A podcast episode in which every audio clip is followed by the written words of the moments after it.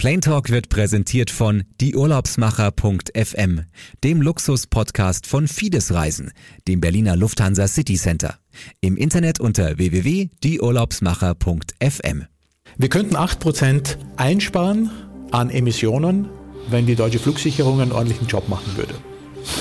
Ähm, da muss ich mal schmunzeln, weil A, machen wir einen coolen Job, wir machen einen richtig guten Job und die 8% sehe ich bei weitem nicht. Sorry. Er weiß, wie Flugzeuge und Fluglotsen in Zukunft kommunizieren und er ist heute bei Thomas Eigner in Plain Talk zu Gast. Hallo und willkommen zu Plain Talk. Möchtest du die neueste Folge hören?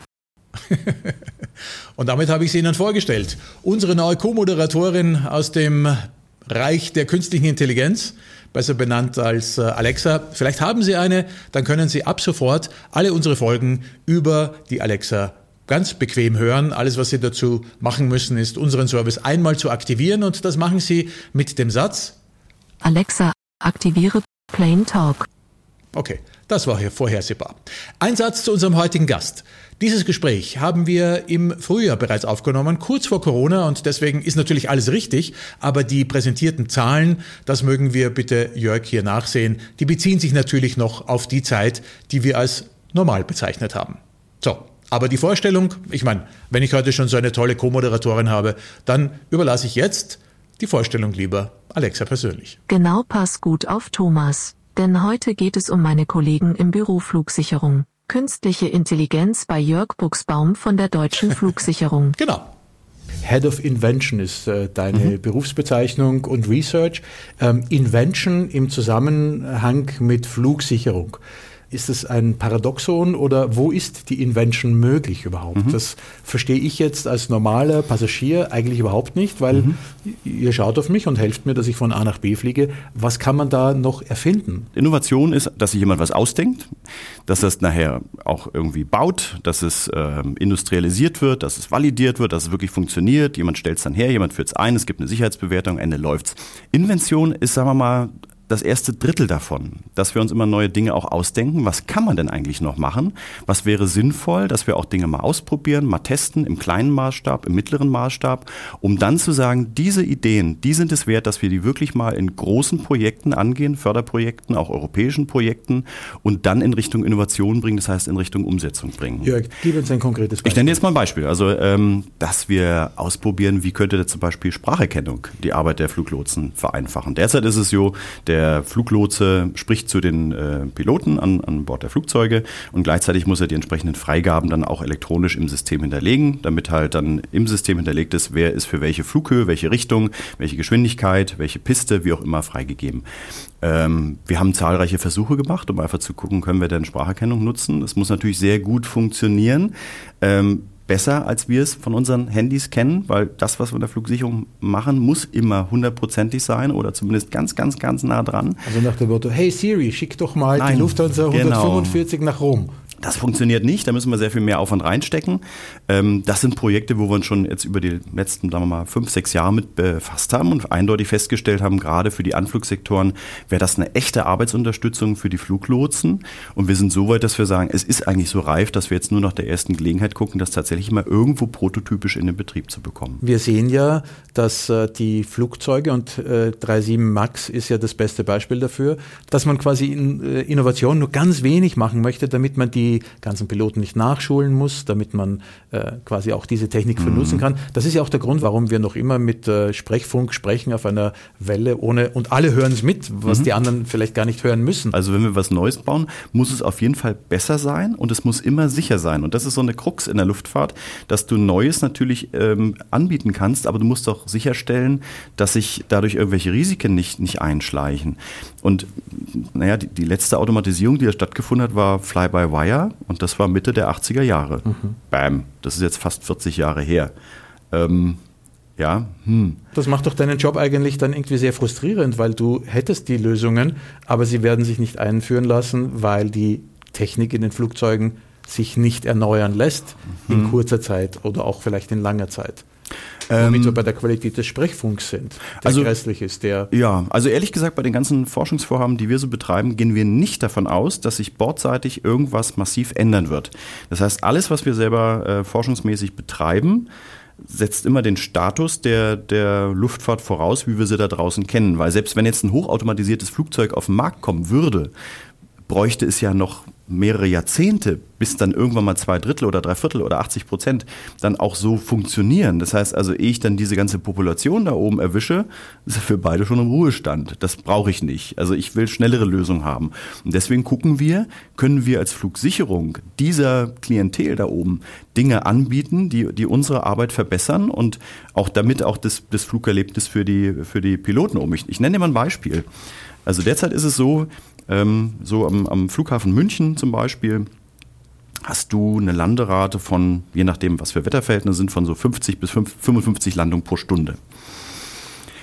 Das funktioniert sehr gut, aber wenn du ähm, sehr gravierende Windeinflüsse hast, wird es schwierig. Also angenommen, du hast jetzt zum Beispiel oben in der Flugfläche, also meinetwegen jetzt in einer Höhe von zwei, drei Kilometern, hast du 100 Kilometer Gegenwind. Und der Gegenwind nimmt dann naturgemäß mit der Höhe dann ab dann ist es für den Lotsen sehr, sehr schwierig, in diesem sehr komplizierten Windfeld die exakten Abstände einzuhalten. Also natürlich weiß er, welche Mindestabstände gelten, aber er muss ja schauen, dass er den folgenden Flieger auf den richtigen Punkt setzt hinter dem vorausfliegenden Flieger. Und er hat ähm, in, diesem, in diesem Mechanismus von, von mehreren Flugzeugen, die hintereinander auf eine Runway kommen, ist sehr viel Bewegung. Die bremsen ab, müssen ja, wollen ja irgendwann landen. Äh, die verringern die Höhe, der Gegenwind lässt nach, dadurch beschleunigen die eigentlich noch, bezogen auf die Geschwindigkeit über Grund. Und wir entwickeln ein System, auch wieder möglicherweise mit dem Einsatz von KI, was dem Lotsen einen Hinweis gibt, wo ist gerade der optimale Punkt, wo der Folgeflieger hingesetzt werden kann, in Rücksichtnahme auf Wetterbedingungen, also gerade Windfeld, ähm, was für eine Airline ist es, was für ein Flugzeugtyp, zu welcher Tageszeit. Davon merkt der Pilot später nichts, aber der Fluglotse bekommt eine Empfehlung vom System, wo ist der optimale Punkt, wo ich die Lufthansa 401 hinsetze oder wo ist auch der optimale Punkt, wo ich den Flug dann vom Gegenanflug auf den Endanflug dann raufdrehe, um dann halt eine bestmögliche Kapazitätsauslastung auf der Piste zu gewährleisten. Plane Talk, der Pilots Eye Podcast. Heute mit Jörg Buchsbaum, Direktor Forschung und Innovation bei der Deutschen Flugsicherung. DFS. Was soll am Ende des Tages eure Abteilung produzieren? Also alles, was wir bei Forschung und Entwicklung machen, betrachten wir immer darauf, wo hilft's uns denn? Wo hilft's denn der, der fliegenden Community da oben? Äh, wie merkt meine Mutter, wenn die von Berlin nach Paris fliegt, dass wir was gemacht haben auf dem Weg? Das ist immer so meine, meine Grundsatzfrage, ich sage, ich möchte es verstehen, dann kann ich es anderen auch erklären. Das ist die eine Sache, wo wir selber Wie initiativ merkt sie es? sind. Gibt es dafür ein Beispiel? ist sie pünktlicher oder Ja, ich sage jetzt einfach mal so. Also wir haben, wir haben äh, ein System entwickelt im Forschungszentrum, wo der Wachleiter, also der Chef von den Fluglotsen in der Kontrollzentrale, frühzeitig sehen kann, wo er Sektoren zusammen oder auseinanderlegen muss, je nachdem, was für eine Kapazität er hat und was für, was für Flugbewegung er erwartet. Und zwar jetzt nicht einfach nur eine Prognose, sondern das Ganze auf so einer Art äh, Schnellzeitsimulation basierend. Das heißt, der, der Wachleiter der Kontrollzentrale drückt auf einen Knopf und dann werden in dem, in dem Computer alle Fluginformationen, die man von den äh, Flügen hat, die fliegen oder kurz vor dem Start sind, ähm, praktisch schnell vorausgespult und er kann halt sehen, wo welche Konflikte entstehen, wo sehr viel äh, Arbeitsaufwand für die Fluglotsen entstehen wird und er kann sehr frühzeitig dann Leute aus der Pause wieder zurückbeordern oder auch den Personaleinsatz planen, sodass wir halt die Verspätungen oder halt die, die Unregelmäßigkeiten im Luftverkehr dadurch wirklich begrenzen können. Darf ich da nochmal nachfragen? Ja. Mhm. Das heißt, er drückt auf den Knopf und bekommt quasi die nächste Stunde, wie sich der Luftraum in seinen Sektoren äh, quasi verhalten wird. Ja, also er hat, ähm, ich habe mir das gestern in der Kontrollzentrale ähm, auch mal wieder angeguckt, wie aktuell der In München. in München hier genau, wie das funktioniert und wie wie zufrieden auch die Kollegen damit sind. Ähm, der Kollege, der das betraut, hat zwei große Bildschirme. Einmal sieht er seinen, seinen Luftraum von oben, also die, der, der Luftraum, der von der Kontrollzentrale München aus kontrolliert wird. Auf dem zweiten Bildschirm hat er die Übersicht über die einzelnen Arbeitspositionen, an denen Fluglotsen arbeiten und er kann ähm, für die nächste Stunde, zwei, drei, vier Stunden, kann er sehen, wann dort Arbeitsbelastungen zu erwarten sind, die einen roten Bereich erreichen, wo man einfach sagt, oh, da muss ich hingucken, da muss ich irgendwas tun, muss ich eventuell Verkehr verringern oder ich muss halt mehr Personal bereitstellen, um diesen Verkehr abzudecken oder ich muss andere Maßnahmen ergreifen. Das heißt, er kann sehr viel feiner als bisher auch wirklich darauf reagieren, wenn Lastspitzen abzusehen sind und er kann das Personal der Flugsicherung dort viel effizienter einsetzen. Also deine Mutter fliegt nach Paris und äh, sie soll merken, dass ihr einen guten Job gemacht habt. Mhm. Früher wäre sie vielleicht erst später aufgestiegen, weil man gesagt hätte, uh, der Luftraum ist überlastet. Mhm. Und durch diese Technologie, die du gerade beschrieben hast, mhm. ist was besser geworden? Na, nehmen wir mal das Beispiel. Also meine, meine Mutter startet von Berlin aus, also die Maschine steht zum Start bereit und ist natürlich bei uns in den Systemen schon hinterlegt und ist äh, ein kleines Puzzlestück in dem großen Verkehrsgeschehen, was in der nächsten Stunde, in den nächsten zwei Stunden passieren wird. So. Und äh, je besser ich die Information habe, wann wird denn wer wo fliegen, zu welcher Zeit und durch welchen Sektor, kann ich natürlich auch erkennen, kommt der da unter oder bedeutet dieser eine Flug oder drei Flüge oder vier Flüge eine bestimmte Überlast? Und was mache ich dann damit? Und wenn frühzeitig erkennbar ist, dass der Flug aus Berlin-Tegel nach Paris in einem Sektor vom, äh, vom Center München ein Problem darstellen könnte, kann ich dieses Problem auch wirklich lösen. Nämlich sage, was machen wir denn? Äh, wir würden jetzt nochmal einen zusätzlichen Lotsen einsetzen, beziehungsweise zwei, um einen Sektor vielleicht zu teilen, auseinanderzulegen und damit halt die Arbeitsbelastung zu verringern, um diesen Flug zu ermöglichen. Andernfalls, wenn ich das so frühzeitig und so genau nicht erkannt hätte, hätte ich vielleicht dann in Richtung Brüssel sagen müssen, pass mal auf, mit dieser Flugmenge kommen wir nicht klar. Der Flieger aus Tegel bleibt bitte 20 Minuten am Boden stehen, damit er erst später kommt, wenn wir halt nicht so viel Last haben. Genau, also früher wäre er stehen geblieben, jetzt mit der Technologie darf er fliegen, weil es wird quasi genügend gemacht, damit er quasi auch ja, nicht zur Überlastung führt. Genau. Warum brauche ich da eine Vorberechnung? Weil es ist ja sowieso schon, du hast gesagt, sechs Monate vorher, bekannt, was an dem Tag von A nach B fliegen will. Ich gebe dir jetzt mal ein Beispiel. Also wir haben jetzt eine Verkehrsvorhersage für einen Sektor, wo äh, Flüge aus München oder aus Frankfurt oder aus Nürnberg ähm, zusammengeführt werden. Also die fliegen alle durch diesen Sektor. Dann verzögert sich, verzögern sich fünf Abflüge aus München, aus Frankfurt gehen welche vielleicht ein bisschen überpünktlich raus, weil die Rollzeit ein bisschen geringer ist als, als angenommen. Und plötzlich ballt sich's in der Mitte. Das heißt, obwohl alle so einigermaßen in ihrem im Rahmen geblieben sind, gibt es dann eine Überlast in der Mitte, weil sich diese, diese Effekte natürlich dann kumulieren. Und da muss ich mir Gedanken machen. Und, und das kann ich nicht ein halbes Jahr vorher machen, das muss ich am Betriebstag machen. Plane Talk, der Pilots Eye Podcast. Menschen, die alles rund ums Fliegen, Leben und lieben. Dual Input. Heute mit Jörg Buchsbaum. Auf seiner Visitenkarte steht Leiter für Forschung und Innovation bei der deutschen Flugsicherung. Wenn also irgendwann statt 2000 Lotsen nur noch Computer die Flugzeuge hoch und runter bringen, dann könnte er wahrscheinlich auch einen Teil dazu beigetragen haben. Das werden seine Kollegen wahrscheinlich nicht so gerne hören. Jörg, aber Spaß beiseite. Wie sieht es denn aktuell mit künstlicher Intelligenz in der Flugsicherung aus? Ähm, bis vor drei Jahren war bei uns das Thema künstliche Intelligenz überhaupt nicht auf dem Schirm. Mittlerweile sind wir so weit, dass wir sagen, in drei, vier, fünf Einsatzgebieten in der Flugsicherung können wir uns den Einsatz von künstlicher Intelligenz sehr gut vorstellen. Beispiel? Beispiel, für uns ist sehr wichtig zu wissen, wie wird denn ein Flugzeug, dem wir eine Steigflugfreigabe geben, denn eigentlich steigen? Mit welcher Geschwindigkeit, damit ich sehr gut prognostizieren kann, wo wird er wann in den nächsten Minuten jeweils in welcher Höhe sein. Das ist für uns sehr relevant, um halt Verkehr, der dann von links oder rechts kommt, von diesem äh, Einzelflug fernzuhalten. Ich weiß doch heute schon aufgrund der Daten, die ich nach, zum Boden gesendet bekomme, ähm, äh, mit welcher Geschwindigkeit er sich nach vorne bewegt. Ich, ich merke an diesen Zahlen mhm. äh, ja auch, welche Höhe er dabei gewinnt und kann doch problemlos errechnen. Nein. Warum nicht? Wir kennen noch nicht mal die Masse des Flugzeugs. Wir wären sehr glücklich, wenn wir das wüssten, aber die sagt uns niemand. Das ist total lustig, weil auf dieser Information sitzen aus meiner persönlichen Wertung viele Fluggesellschaften drauf, weil die natürlich auch Auskunft geben können über Auslastungsgrad von Maschinen und damit auch ein bisschen ah. so Konkurrenzinformationen. Mit Masse meinst du also einfach nur das Abfluggewicht? Genau. So. Und, ähm, Könnte das mit der heutigen Technologie, also dieses äh, ADSB, übermittelt werden? Hat man da die Möglichkeit, das da einzugeben? Ja, ähm, da gibt es Projekte dazu, das nennt sich dann nicht mehr ADSB, sondern ADSC, EPP. Ich will jetzt hier die Abkürzung jetzt nicht noch groß erläutern, aber Tatsache ist, es ist natürlich das Ziel, dass diese Informationen an uns geschickt werden, also dass der Flugweg quasi live dauernd mit uns geteilt wird, ähm, auf Basis der Informationen, die, die an Bord auch vorliegen.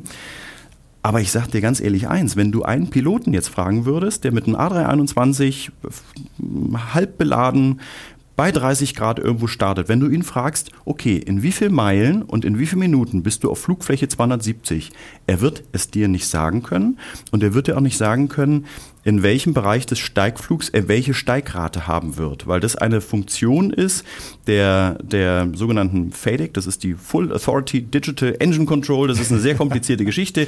Er gibt sein, sein Ziel, seine Zielhöhe ein, die Maschine erfliegt diese Zielhöhe und die wird sie dann auch irgendwo erreichen, genau. aber, aber die Sekunde und den Punkt, wo er dann sein wird und wie er dahin kommt, wird der dir nicht sagen können, der Pilot. Was ist dann optimiert dabei, wenn ihr mit künstlicher Intelligenz solche Dinge vorausberechnen könnt? Könnt ihr mhm. den Luftraum dichter machen? Wir können äh, damit die Unterstützungssysteme für den Fluglotsen, die es jetzt schon gibt, natürlich mit wesentlich präziseren Daten füttern.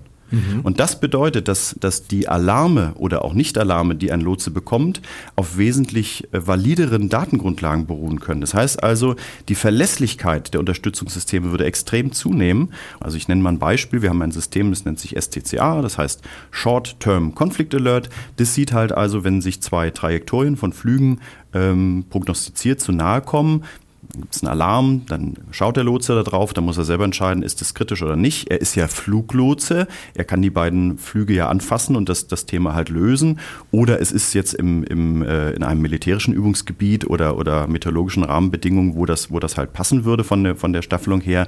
Und dann würde er sagen, okay, ich schalte den Alarm ab, ich habe das gesehen, das ist alles gut, ähm, die können wir ruhig so fliegen lassen, ist alles safe. Brauchen wir die Menschen in der Flugsicherung deswegen, weil es so viele Eventualitäten gibt, die sich nicht vorher planen lassen. Ja. Eine Sache, ich fasse das jetzt mal kurz, die der Mensch hat und die Maschine bis auf weiteres nicht, ist eine sogenannte strategische Kreativität. Der Mensch ist in der Lage, neue Situationen mit, mit einer Mischung aus alten Lösungsstrategien zu begegnen. Das kann derzeit noch keine Maschine. Und ich habe auch noch keine gesehen, die es irgendwie kann. Ich nenne ja auch wieder ein Beispiel. Wir hatten vor vielen, vielen Jahren in Frankfurt mal so ein Ding, da hat sich ein Privatflieger verirrt. Wir haben den auch nicht ähm, ähm, auf der Funkwelle gehabt, also wir konnten nicht zu ihm sprechen und ihm sagen, das läuft so nicht. Und er ist entgegen des Endanflugs Frankfurt geflogen mit seiner kleinen Propellermaschine. Also richtiges Kollisionskurs. Eigentlich ein, genau. wie sagt man, ein Geisterfahrer. Ein Geisterflieger. Ein Geisterfahrer, genau, Geisterflieger, ganz genau, das ist der richtige Ausdruck.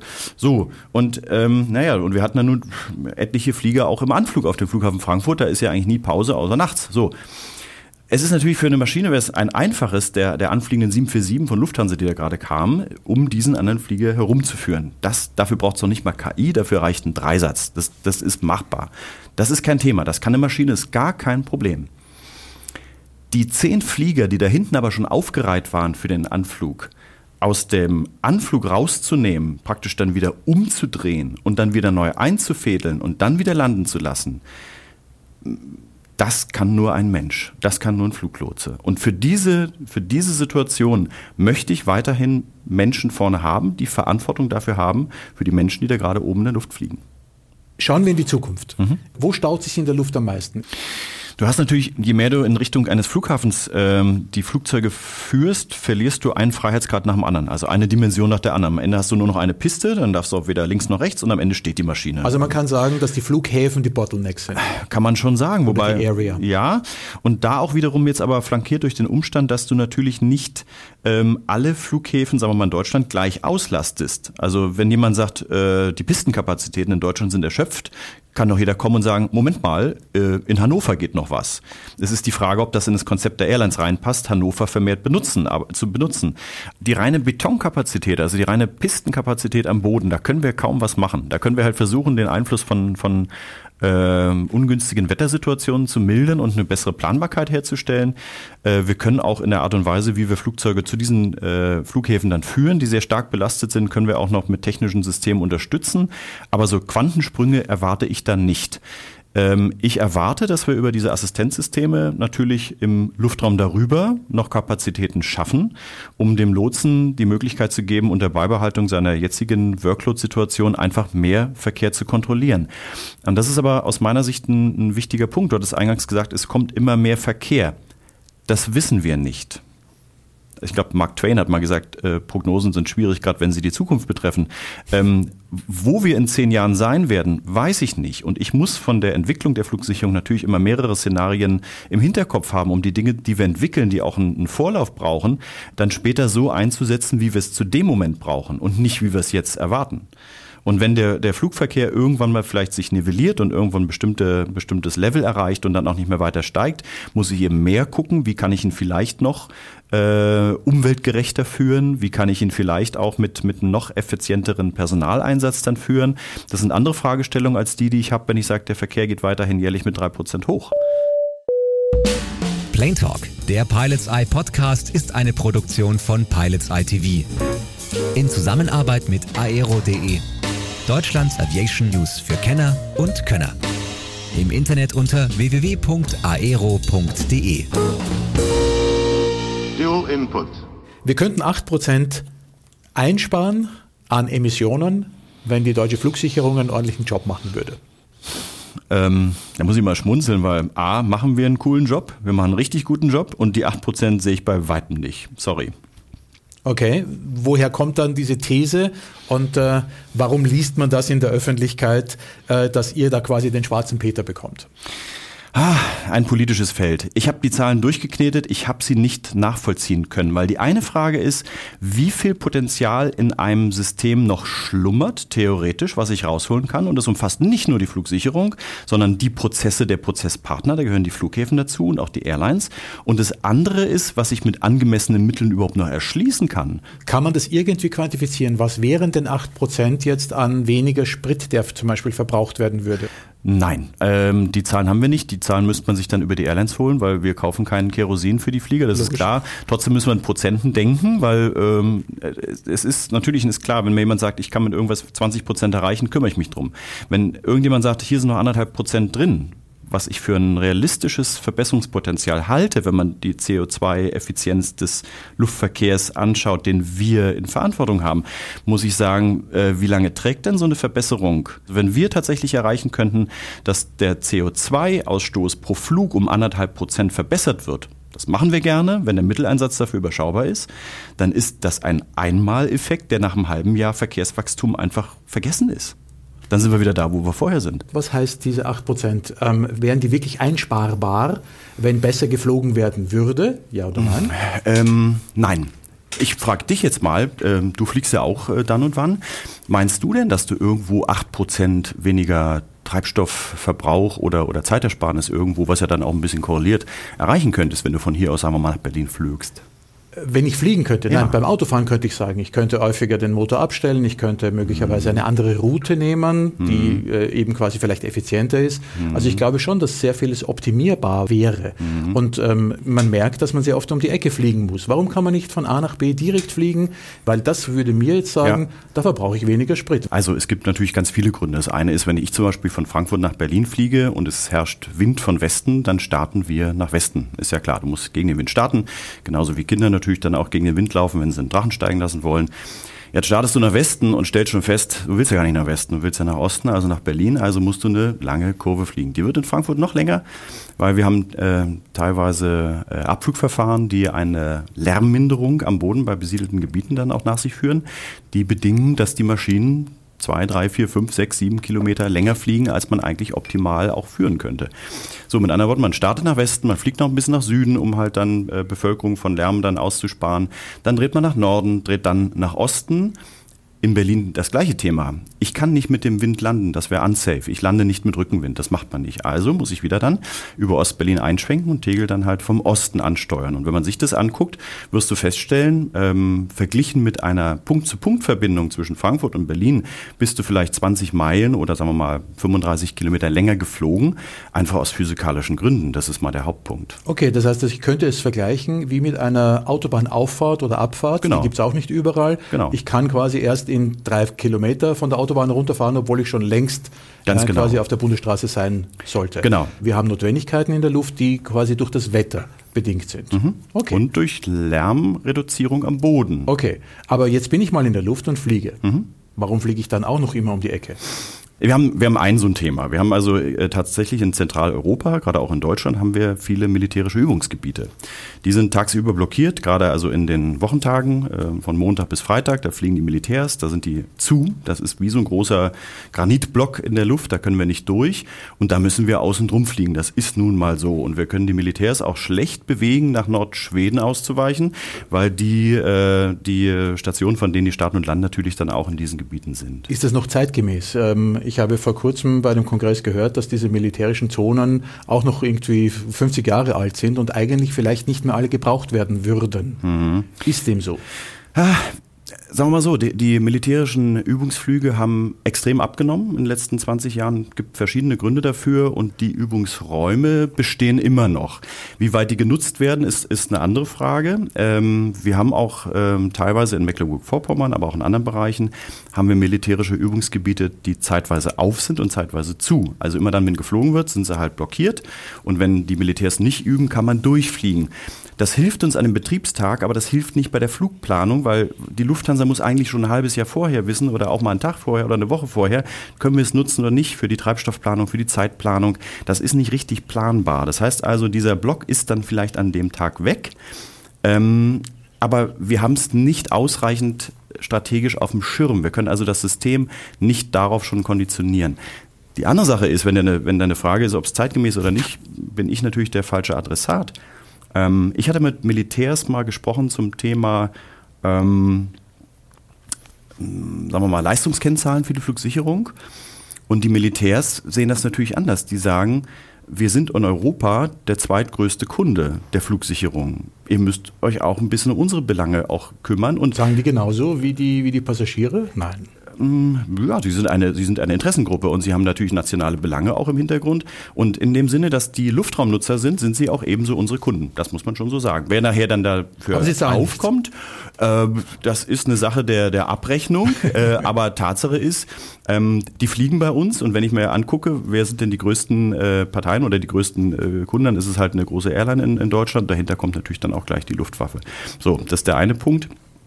Und der andere Punkt ist, ähm, wenn du dann im Streckenbereich fliegst, ähm, da legen wir eigentlich erst so richtig das Lineal an und vergleichen, was ist optimal und was wird tatsächlich geflogen.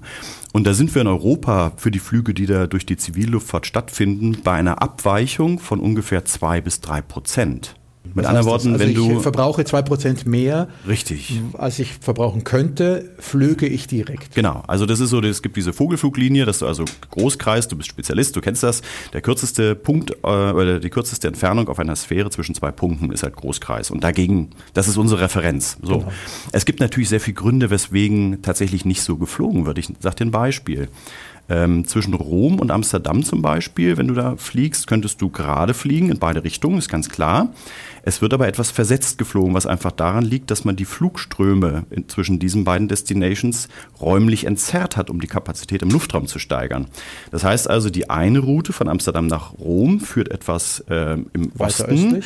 die andere etwas weiter im Westen, was bedingt, dass jedes Flugzeug etwas länger fliegt, aber dafür natürlich so ähnlich wie auf einer Autobahn auch, jeder auf seiner Richtung bleibt und das Ganze einfach für den Lotsen auch viel besser zu kontrollieren ist und sehr viel mehr Verkehr auch flüssiger abgearbeitet werden kann. Das ist so ein Punkt.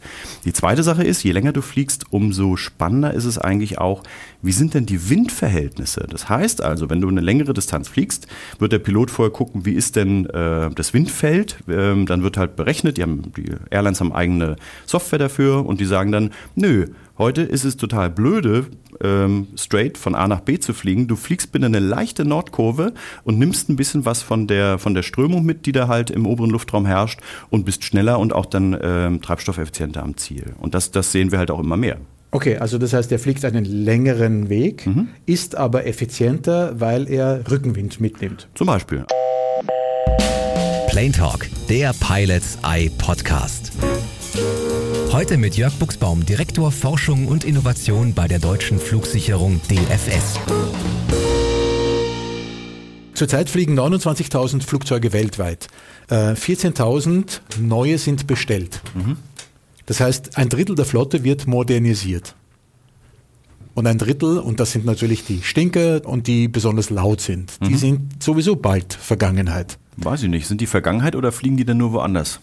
Normalerweise, wenn, wenn eine Airline ein neues Flugzeug kauft, wird sie das alte jetzt nicht in die Aluminiumdosenherstellung jetzt unmittelbar geben, sondern schauen, ob es nicht noch weltweit äh, jemanden gibt, der dieses Flugzeug kaufen möchte und dann nochmal die nächsten 10, 15 Jahre weiter Gut. betreibt. Und das Klima wird auch weiterhin belastet, auch dann, wenn dieses Flugzeug jetzt nicht in Europa fliegt, sondern irgendwo in Afrika. Genau, dem CO2 ist es eigentlich egal. irgendwie egal. Und das passt natürlich wunderbar zu deiner äh, Arbeit, die du in deinen Vorlesungen hast als Thema, nämlich die Auswirkungen des Klimawandels auf die Flugsicherung. Mhm. Bitte klär mich auf, wie soll sich der Klimawandel auf die Flugsicherung Ja.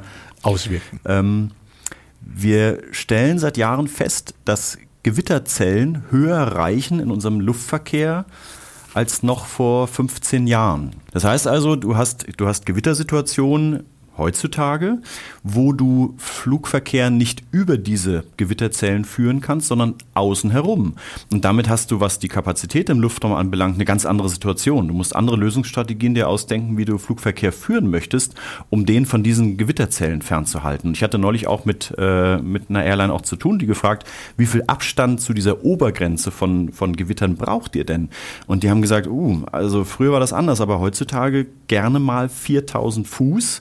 Mit anderen Worten, also über einen Kilometer, weil wir sonst Blitzschlag von unten erwarten, was niemand an Bord der Flugzeuge eigentlich so haben will.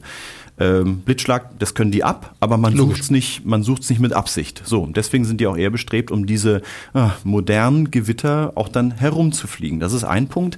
Der andere Punkt ist, ähm, Vielleicht hast du auch schon gehört, wir äh, beobachten, also nicht wir, sondern der Deutsche Wetterdienst natürlich mit den internationalen Partnern, dass sich die sogenannten Jetstreams verändern von der Lage her und von der Form. Das heißt also, die haben äh, Meandern stärker, die haben stärkere Dellen in ihrer, in ihrer Ausprägung. Was bedeutet, wenn du gerade fliegst, wirst du in Zukunft gegebenenfalls häufiger in diese Jetstreams quer reinfliegen und quer wieder rausfliegen, was dann starke Turbulenzen nach sich führt. Es könnte also durchaus sein, dass in ein paar Jahren die Flugplanung für, für äh, lange Kontflüge oder Interkontflüge so ist, dass man versucht, diesen, diesen äh, Bögen doch nachzufliegen, um nicht ähm, zu viel Turbulenzen an Bord dann auch ähm, passieren zu lassen. Ketzerisch gesagt, alles, was wir an CO2 einsparen durch bessere und effizientere Triebwerke, verlieren wir wieder dadurch, dass das Klima und der Klimawandel uns zwingt, mehr Umwege zu fliegen. Ähm, das könnte sein, wir wissen es derzeit noch nicht. Wenn tatsächlich Umwege geflogen werden, um Turbulenzen zu verringern und um den Jetstreams äh, entsprechend zu folgen, ähm, hätten wir über diese Schiene wieder mehr CO2-Ausstoß. Aber das ist, das ist dann noch eine andere Folge davon. Wir müssen uns darauf einstellen, weil, weil wir mit anderen äh, Flugrouten umgehen müssen, die die Airlines bei uns erstmal so bestellen. In äh, unserem Podcast geht es ja immer um Menschen, die äh, die Fliegerei leben und lieben. Wir haben sehr viel über dein Leben gesprochen. Wie äußert sich deine Liebe zum Fliegen? Ich fliege gerne. Es, es gibt drei Arten, wie ich Fliegen eigentlich genieße. Das eine ist, äh, wenn ich äh, vorne im Cockpit mal mitfliege bei Verkehrsflugzeugen, dass man einfach Teil des Cockpits ist, einfach miterlebt, was vorne passiert. Ich finde das äh, immer noch aufregend und spannend und, und einfach einmalig. Es ist ein, ein einmaliger Arbeitsplatz, der da ganz vorne in den Flugzeugen Musst du besteht. dann auch mal den Funkspruch dann machen und wenn du den Kollegen erkennst, dann auch direkt ansprechen? Also drücken dir die das Mikrofon in die Hand? Äh, Um Gottes Willen, also das könnte ich gar nicht. Ich habe gar kein Funksprechzeugnis. Ich bin Luft- und Raumfahrtingenieur. Ähm, das Einzige, was passiert, dass ich natürlich auch mal Kollegen auf, äh, auf der sogenannten Welle erkenne und dann auch mal dann Grüße ausrichten lasse. Und da passieren manchmal lustige Sachen, aber selber Funksprech-Erfahrung habe ich nicht. Das, das Zweite ist, ähm, wenn ich mal irgendwo mal bin und es gibt äh, vor Ort das, äh, die Option, ein, ein Wasserflugzeug vielleicht mal für eine Stunde auszuleihen mit äh, Fluglehrer dabei, dann gönne ich mir das und ähm, fliege auch selber. Den Start muss der Pilot natürlich dann selber machen, da bin ich nicht so profund drin. Also gerade bei Wasserflugzeugen muss man sehr viel beachten. Aber selber mal ein Flugzeug zu fliegen und beim Wasserflugzeug mit dem besonderen Charme, dass man über Wasserflächen natürlich so weit runtergehen kann, wie man nur möchte, auch wenn man jetzt etwas länger fliegt, finde ich unglaublich schön. Ich habe das zweimal in meinem Leben äh, in Seattle gemacht und es waren ganz besondere Ereignisse.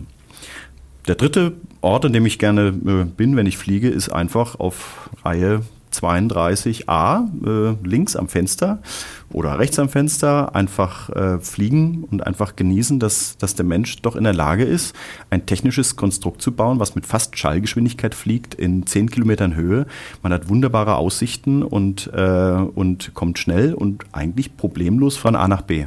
Ist innerhalb von einer Stunde, von zwei Stunden in einer ganz fremden Kultur, äh, taucht ein in fremde Welten, lernt Menschen kennen, die man normalerweise nicht kennenlernen würde. Und, ähm, und ich, ich meine auch, dass das Fliegen bei all dem, was wir über das Thema CO2 und Flugscham auch, auch diskutieren und auch über die Fragestellung, muss Flugverkehr mal wachsen, ähm, was man nicht vergessen sollte, ist, dass es schon irgendwie ein völkerverbindendes Element ist, was schon auch eine wichtige Rolle in der Gesellschaft hat. Welch ein schönes Schlusswort, Jörg. Vielen, vielen Dank. Und das war sie, die dritte Folge von Plain Talk TV. Also ich muss ganz ehrlich sagen, wenn ich jemanden habe, der die Dinge über unseren Köpfen so gut erklären kann, ja, dann fühle ich mich auch ein kleines Stückchen sicherer. Jörg Buchsbaum kommt noch ein zweites Mal, dann allerdings mit dem Hauptthema, wie wird man Fluglotse? Und in Zeiten, wo das Pilotendasein ein doch so schwieriges und unsicheres geworden ist, äh, vielleicht eine Überlegung, diesen Beruf auch auszuüben und immerhin ist man ja dem Himmel dadurch auch, naja, nicht ganz, aber ein Stückchen näher.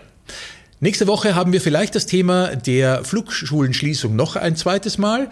Oder wir haben vielleicht den Norbert Wölfle, den Sie aus unserem 747-Film nach Los Angeles kennen könnten, äh, die Jahre danach, seine Sicht auf die Dinge in diesen Tagen, auch sehr interessant, selbstverständlich aus seiner äh, etwas ruhigeren Perspektive, selbstverständlich. Also, ich sage auf diesem Wege Dankeschön, hoffe, dass es Ihnen gefallen hat, bleiben Sie uns treu, wir hören uns beim nächsten Mal wieder. In sieben Tagen. Engine 1 out. Plain Talk lässt sich abonnieren auf Spotify, Deezer, Apple Podcasts und YouTube. Alle Filme zu den Gästen und Geschichten im Internet unter pilotseye.tv. Engine 2 out. Noch einen schönen Tag und bis nächste Woche. Und ich höre auf Alexa aktiviere Planetalk. Ups, da ist mir eine Diode verrutscht, das heißt ja Plane Talk. Checklist completed.